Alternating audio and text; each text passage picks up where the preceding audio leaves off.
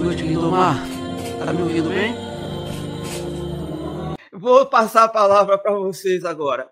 Bom, na ordem que está aqui, a gente vai chamar Silvana, com o pessoal do YouTube. Vamos ajudar o povo que está lá do outro lado aí, sendo bombardeado com tudo isso. Muita informação, né, Haroldo? Mas vamos lá.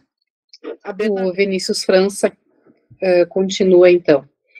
Existiu de fato o tal do Jardim do Éden, ou é apenas uma historinha?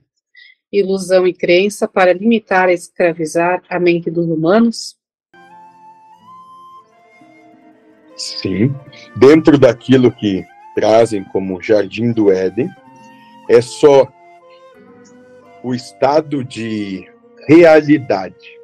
Ou seja, quando tudo isso aqui cessar, é, dentro da analogia ou da parábola, é para onde vão se perceber num, numa posição onde não existe conflito, onde não existe é, problema, onde não existe dor, não existe mágoa, não existe mácula, não existe raiva, não existe nada disso, não existe vencer, não existe nada disso.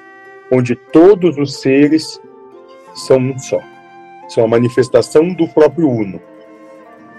E não tem identidade diversa, mas sim uma plena e total comunhão existencial.